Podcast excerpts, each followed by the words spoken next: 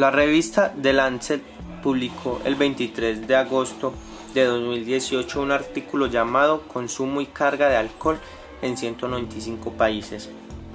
en el cual decía que el consumo del alcohol es uno de los principales factores de riesgo de muerte y discapacidad en todo el mundo. Y llegan a la conclusión,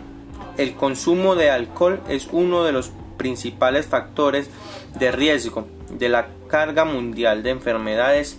y causa una pérdida sustancial de salud. También con sus estudios descubrieron que el riesgo de mortalidad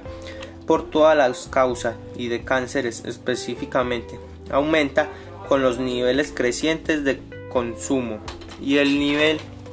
de consumo que minimiza la pérdida de salud es cero. Con estos resultados sugieren que es posible que las políticas de control de alcohol deben revisarse en todo el mundo, volviendo a centrarse en los esfuerzos para reducir el consumo general de la población.